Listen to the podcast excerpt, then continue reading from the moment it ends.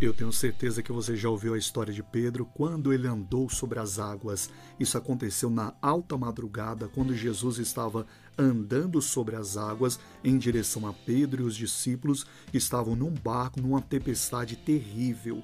Jesus falou para Pedro: Vem sem medo. Pedro desceu do barco, foi em direção a, a Jesus, andando sobre as águas, mas depois ele fez exatamente o que Jesus pediu para ele não fazer ele teve medo.